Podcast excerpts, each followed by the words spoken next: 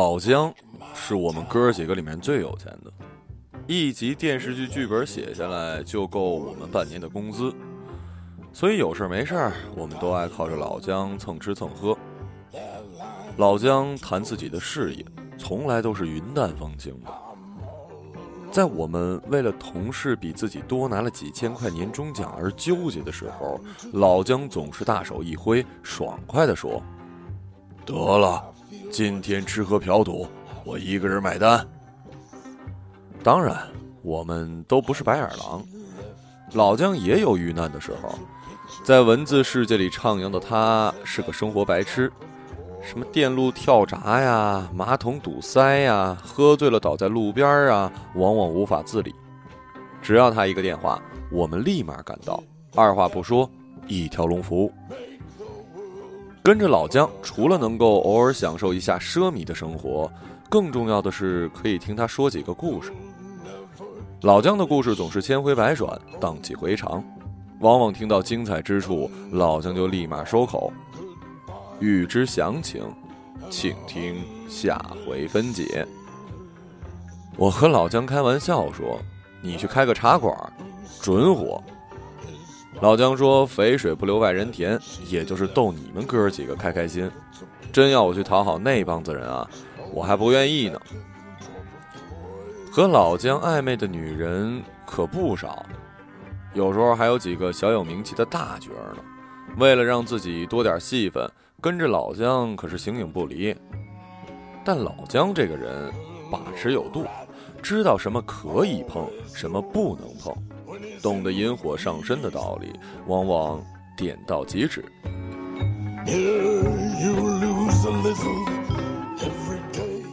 直到老姜遇到了苏和，他才真正感觉到了棋逢对手。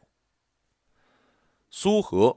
不是漂亮姑娘，说起来，她不仅脸蛋儿一般，身材还有些偏胖。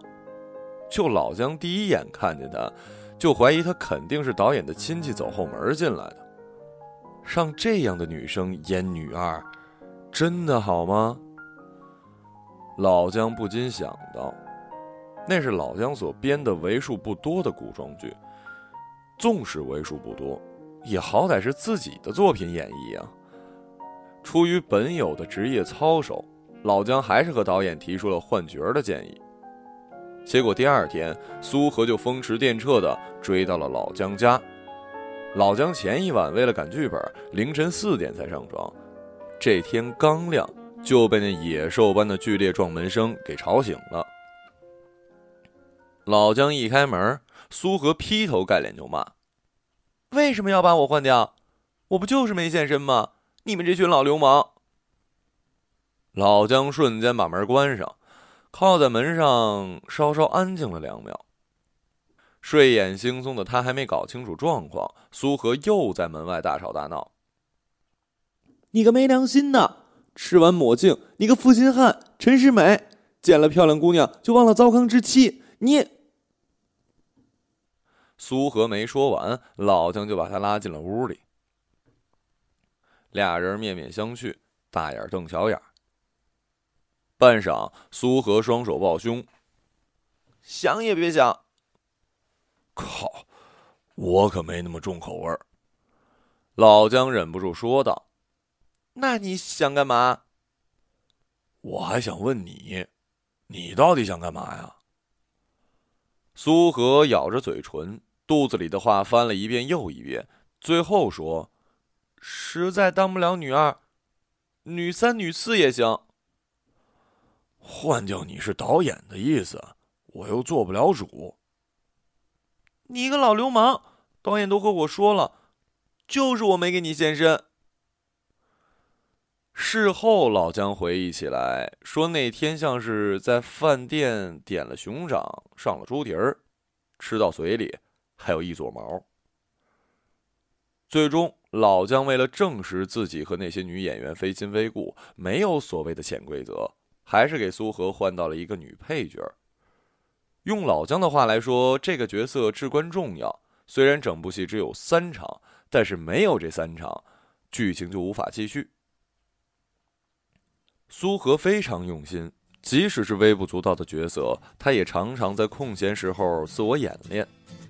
那些台词对着镜子说了一遍又一遍，最后上场的时候，基本都是一次性过关，没有任何 NG 的情况。老姜在旁边看着，竟然也为苏荷的努力和认真有所动容。连着四个月的拍摄，苏荷一直跟着剧组，风雨无阻。老姜偶尔去探班，发现苏荷一直在。间隙，他过去问他：“你不是拍完了吗？”我特别想知道故事的结局。杀青那天晚上，导演特别设宴犒赏大家。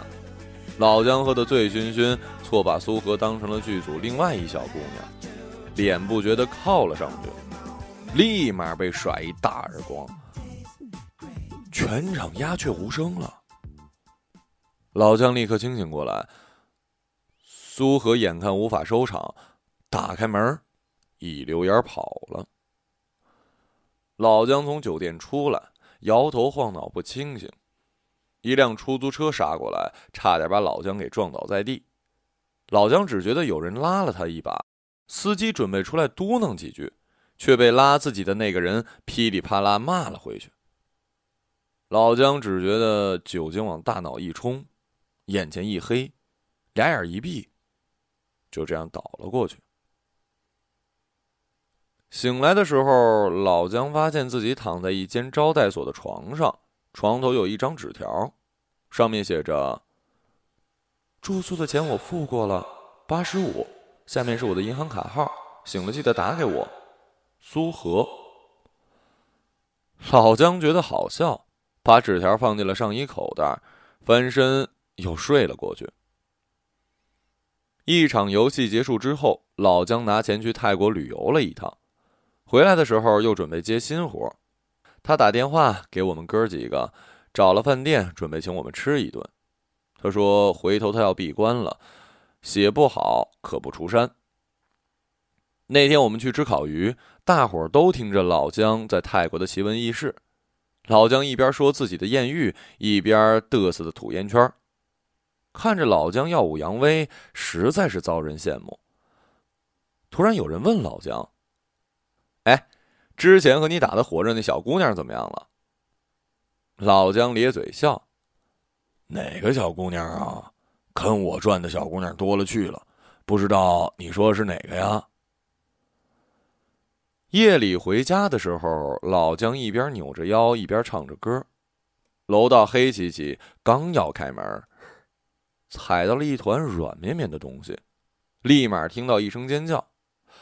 他吓得后退几步，打着了火机。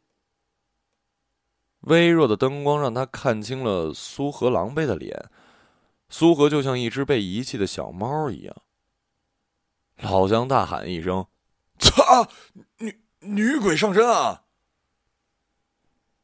老姜打开了门，邀他进屋，问他怎么跟从大宅门里逃出的小媳妇儿一样。苏荷沉默了很久，才告诉老姜，她被男朋友给扔在了大街上，男朋友骑着摩托车突突的离开了她的世界。苏荷说：“我男朋友说我每天都在做白日梦，没得救了，说我已经不是十七八岁的小姑娘，梦想就是狗屎，根本养不活自己。他不想拖着一个拖油瓶，我在他眼中就是一个不切实际的疯子。”我也不知道，怎么走着走着就走到你楼下，上来敲门你不在，蹲在门口睡着了。老姜有些恍惚，却依旧看清了他两颊的泪痕，红彤彤的双眼，应该是哭了很久。苏荷坐在沙发上，长长的叹了一口气，可怜巴巴的问老姜：“他是不是真的没救了？”老姜红着脸，吐着酒气说：“还好，不算晚期。”老姜四仰八叉的靠在椅子上，问苏荷：“为什么那么想当演员？”“我就是想演戏，我喜欢演戏。”老姜一时间语塞，不知道怎么说才好。苏荷突然问起老姜之前那部戏什么时候播，老姜想了想说：“应该快了。”苏荷在茶几上抓了一支笔，用力的在老姜的手上写了一电话号码，硌得老姜生疼。苏荷说：“这是我电话，嗯，要是快播了，你和我说一声，等我成了大明星，我让他后悔死。”后来，老姜在一家咖啡店写稿时遇见苏荷。他穿着围裙在那儿接待客人，眼看老姜来了，他突然有些不好意思。老姜一坐就是一天，店铺打烊，老姜才走。漆黑的夜，老姜觉得苏荷一个人走不安全，说开车载他一程。苏荷摇头，说自己坐晚班的公交就好了。老姜问苏荷住哪儿，苏荷说在杨思。老姜说他正好顺路。其实老姜住徐汇，根本和苏荷不是一个方向。老姜问他为什么不好好的找份工作，苏荷说他要一面体验生活，一面丰富阅历。好的演员必须方方面面尝试，否则演戏不真。老姜说，其实除了演员，世上还有很多事情可以做。苏荷突然沉默了，半晌。开口说：“为了我学演戏，我妈在外面借了很多钱，当时遭到了很多白眼儿。我跟我妈说，有朝一日我一定让那些瞧不起我的亲戚刮目相看，我一定要成为大明星。就算我男朋友和我掰了，我也无所谓了。我和我妈说了，我的戏很快就播了。电话那头的笑得可开心了。”苏荷说的激动，有些泪眼婆娑。老姜突然靠边停车，他打开车窗，点了一支烟，说：“人在江湖，身不由己。”苏荷睁大眼睛望着他，问：“什么意思啊？”老姜深深吸了一口气，弹了烟灰，看着苏荷，诚恳地说。其实你演的那三出戏，导演全剪掉了。不是你演的不好，而是那些戏份真的不需要。苏荷一时呆若木鸡，顷刻大叫一声，抓住老姜手臂，狠狠的咬了一口，又给老姜一巴掌，打开车门冲了出去。老姜开车也没有追上苏荷，他突然有些愧疚。他问过导演，当时为什么选他当女二号？导演说，因为他已经来试过十几次戏了，每次都带些新花样来，总觉得不让他试试有些对不起他。反正女二在中途会死掉，让他试试也无妨。但是所有人都知道，以他那样的长相，肯定是红不了。那段时间，老姜特别不开心，剧也不写了，成天邀我们出来喝酒。我问他是不是做了亏心事儿，搞大了哪个女明星的肚子。老姜笑不出来。我们想，这下完了，以前可没有哪个女人让他茶饭不思。一天，老姜喝多了，一口气给苏荷打了二十个电话，苏荷忍无可忍，只有接了。老姜说。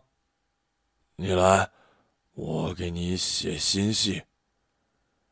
苏荷那头没说话，老姜继续说：“我认识导演多，我给他们推荐。”苏荷还是没说话。老姜接着说：“你是不是不信我？”苏和微微舒了一口气。我妈不在了，我演给谁看原来苏荷没告诉他，当时母亲已经病重，等的就是苏荷那场戏。结果戏没了，妈也没了。你出来，我我想见你。你想，我不想说完，就挂断了老姜的电话。老姜喝多了，就爬到苏和之前打工的那家咖啡馆门口。后来老板打电话给苏和，苏和踹了老姜两脚，老姜恍恍惚惚说不出话。苏和拖着老姜上了出租，老姜抓着苏和的手，苏和想拖出来再给他两巴掌，结果老姜抓住他的另一只手。那天老姜靠在苏和肩上说了一堆胡话，结果苏和把老姜带回了家。老姜说：“你缺的不是演技，是机会。现在说这些有什么用啊？别忘了那些看你笑话的亲戚。”苏荷不出声，老姜接着说：“你妈不在了，江湖还在。你是女侠。”随时都要回来。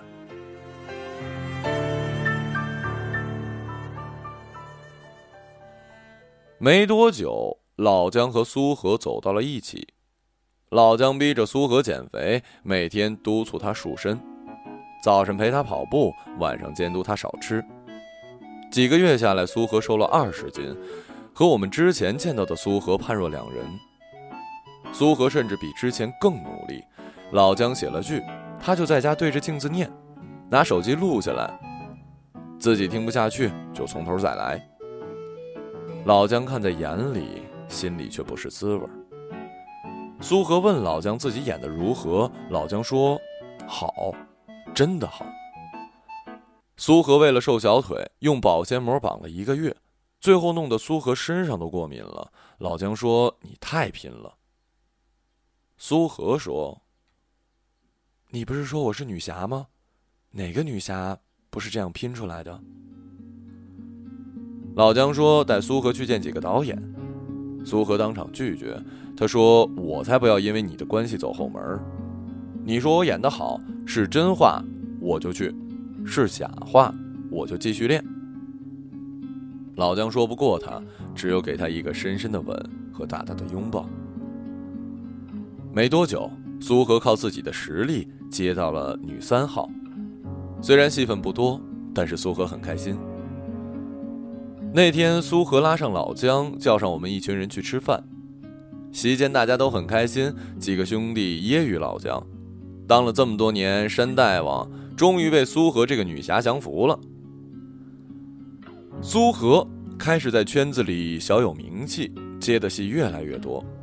老姜继续闭关写剧本。有时候苏荷还能帮老姜介绍几个导演，夫妻搭配，干活不累，俩人的感情越来越好。大家都说这次是瞌睡遇到枕头，碰巧了。但是娱乐圈里人红是非多，很快就有人说苏荷是靠老姜上位，开始背后诋毁苏荷，说当今谁有点献身精神都能红。不知道谁又翻出苏荷之前的照片，开始传言他到韩国整容。那段时间，苏荷压力很大，和老姜常常吵架。老姜写累了，也不想和苏荷说话，就去酒吧喝酒。碰到熟悉的小妹，又露出了本性。接二连三，有人和苏荷打小报告，说老姜又和谁谁勾搭上了。苏荷问老姜，老姜说苏荷不信任。一来二去。争吵成了冷战，最终爆发，只有分手。老姜一气之下说：“和女生说说话怎么了？成天就只许对着你一个人了。”苏和猛地踹了老姜的命根子，声色俱厉的说：“滚犊子！你这辈子就是个老流氓！”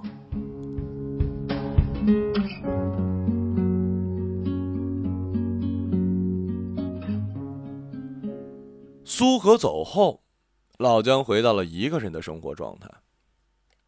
不知道为何，却突然忘记了自己曾经怎么独自生活。他想起这些日子自己写剧本累的时候，苏和会帮他揉肩；渴了，苏和会给他倒茶。虽然彼此忙，在家做饭不多，但是苏和的糖醋小排骨，确实是人间美味。苏和一走。老姜像是中邪一样，一个字儿也写不出来，每天打开电脑发呆，写了几行，回头又删掉，来来去去写不到一百字儿。眼看就要交剧本了，他还一个字儿没动。最后投资方生气，干脆换掉了编剧。老姜受到了打击，还被要求退还定金。老姜的钱早就用的差不多了，因此欠了一屁股债。以前那个意气风发的老姜不见了。我们看见他的时候，他完全变成了山顶洞人，蓬头垢面，披头散发。老姜的房间里堆满了揉成团的纸稿。他说他完了，真的完了。我们赶紧联系到苏荷，当时苏荷不在上海，正在蒙古拍戏，信号不好，没听清我们说的，只听到老姜完了，完了。就立刻从蒙古飞回来。苏荷去敲门，老姜没开。他以为老姜为情自杀，掏出钥匙开门，结果老姜和一个小姑娘正躺在床上。苏荷红着脸又红着眼，摔了门，快步下了楼。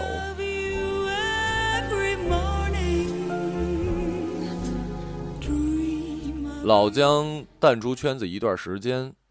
再回来，新人都占了空，没有多少人找他写戏了。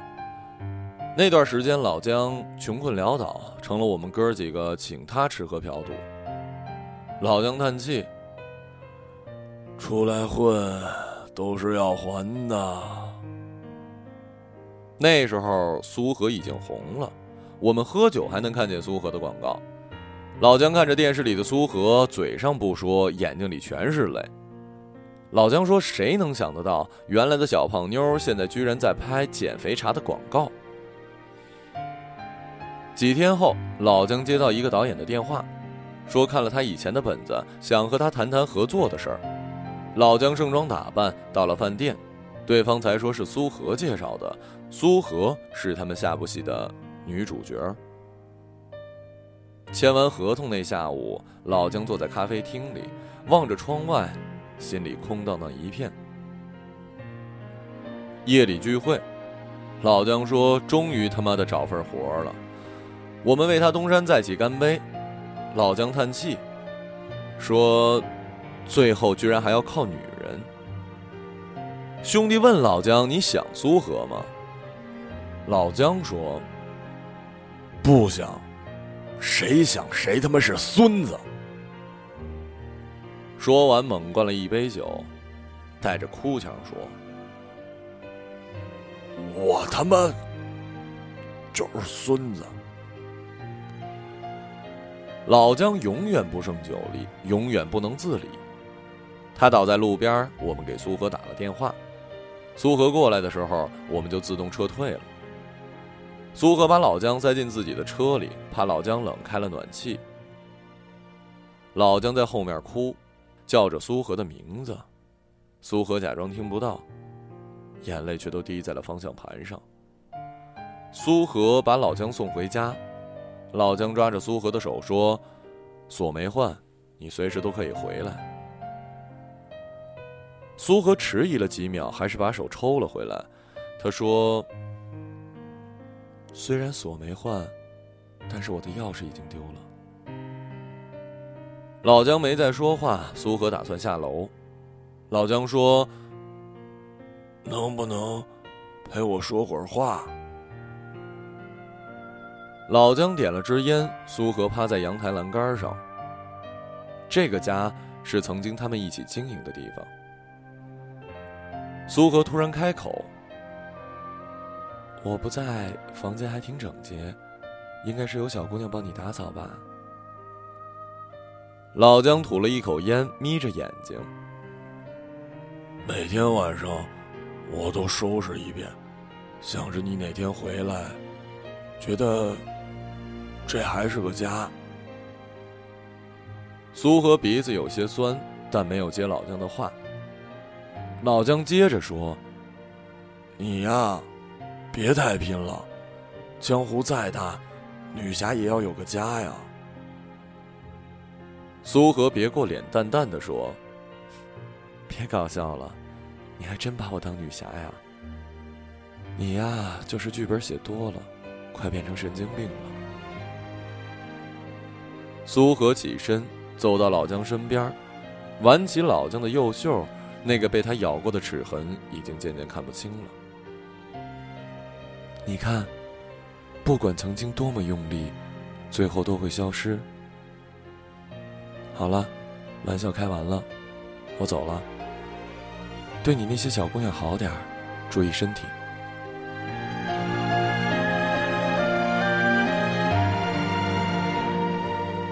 老姜趴在阳台上，看着苏荷的车渐渐消失在了夜色之中，哽咽的说不出一句话来。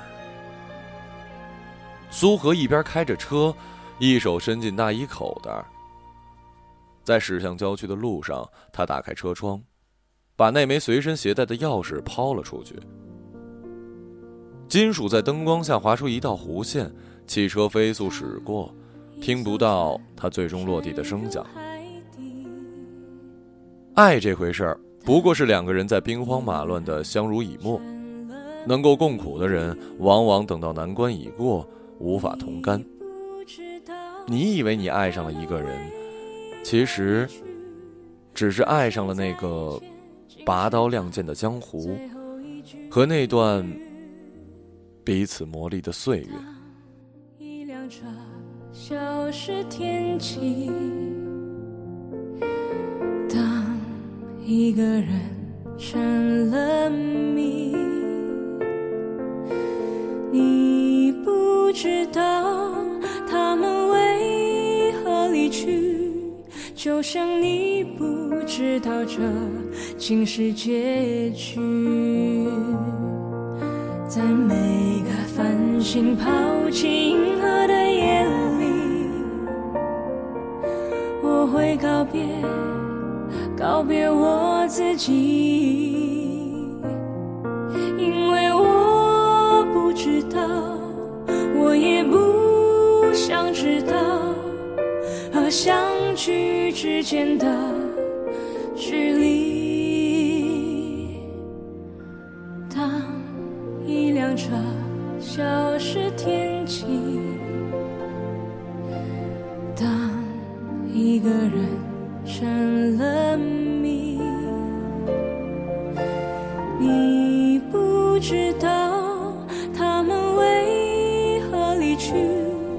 就像你不知道这竟是结局。在每一个银河坠入山谷的梦里，我会醒来。也忘记梦境，因为你不知道，你也不会知道，失去的就已经失去。当一艘船沉入海底，当一个人。成了谜，你不知道他们为何离去，那声再见竟是他最后一句。当一辆车消失天际，当一个人成了你不知道他们为何离去。就像你不知道这是结局。